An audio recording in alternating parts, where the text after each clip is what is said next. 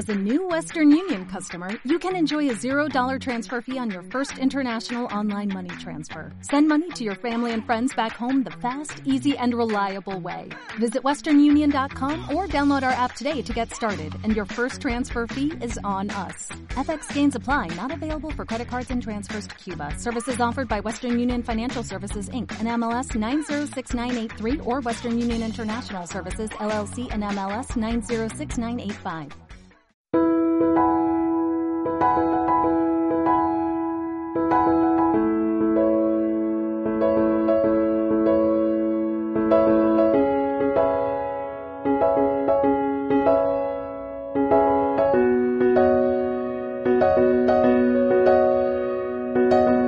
El tema de la custodia compartida mm, no es nada nuevo en este canal. Ya os he hablado en muchas ocasiones de este tema, tanto para contaros en qué consiste, cómo eh, se puede establecer, qué ventajas tiene la custodia compartida frente a la monoparental, si, eh, mantener la vivienda para los hijos o que los padres se vayan cambiando, eh, que es lo que se llama la casa nido, o al contrario, que sean los hijos los que se vayan cambiando de estar en la casa del padre a estar en la casa de la madre. Como digo, son muchas las grabaciones que ya he dedicado a este tema. Pero en esta quería simplemente reflexionar en voz alta a raíz de una noticia que se publicaba a principio de año y en la que se señalaba cuál era el porcentaje de custodias compartidas que se habían dado en el último año. Así que bueno, voy a hablarte de esto, de cómo está evolucionando la custodia compartida en los últimos años.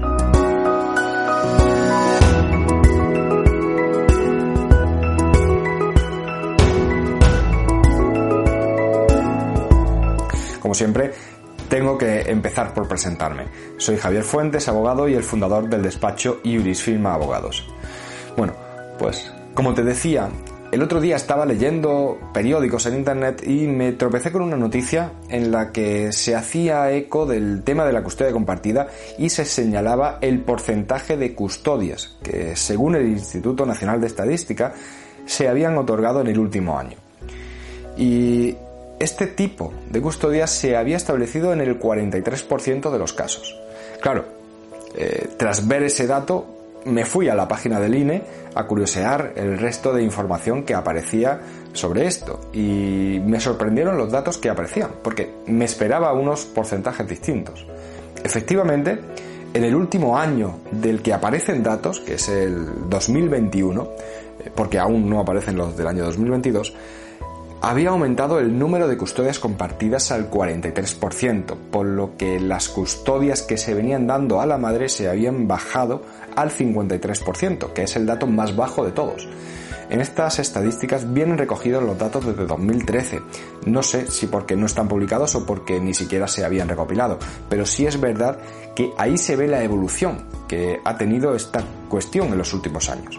Si las custodias a favor de la madre eran del 76% en el 2013, ahora son del 53%. Si las custodias compartidas eran del 18%, ahora son del 43%. Lo que también es curioso es que, aunque las custodias en favor de los padres eran y siguen siendo una anécdota, en el año 2021 apenas si son el 3,5%, las custodias compartidas han crecido a costa tanto de las custodias maternas como de las custodias paternas y eso eh, que había mucho más margen para restarle a las custodias maternas. Digo esto porque aunque ahora las custodias en favor de los padres son apenas el 3,5%, en el año 2013 suponían casi el 6%. Pero bueno, al margen de esto, hay también otros datos que pueden parecer curiosos. Por ejemplo, dentro de las custodias que se siguen dando a las madres es mucho más habitual que se consiga en un procedimiento contencioso que en un procedimiento de mutuo acuerdo. Parece que ya no es tan común que los acuerdos terminen por darle la custodia a las madres. Prácticamente suponen las mismas custodias a las madres que custodias compartidas, en torno al 48% en los casos de divorcio de mutuo acuerdo, mientras que hace 8 años en los casos de mutuo acuerdo seguía siendo preferente dar las custodias a las madres, el 75% frente al 21% de custodias compartidas. En cambio, en los casos contenciosos, que son esos en los que no hay acuerdo y, se tiene que llegar a juicio, sigue siendo mucho más común seguir dando las custodias a las madres que establecer la custodia compartida. El 70% de estos casos acaban con sentencias que dan las custodias a las madres, mientras que solo el 25%, el 24% de esas sentencias establecen la custodia compartida.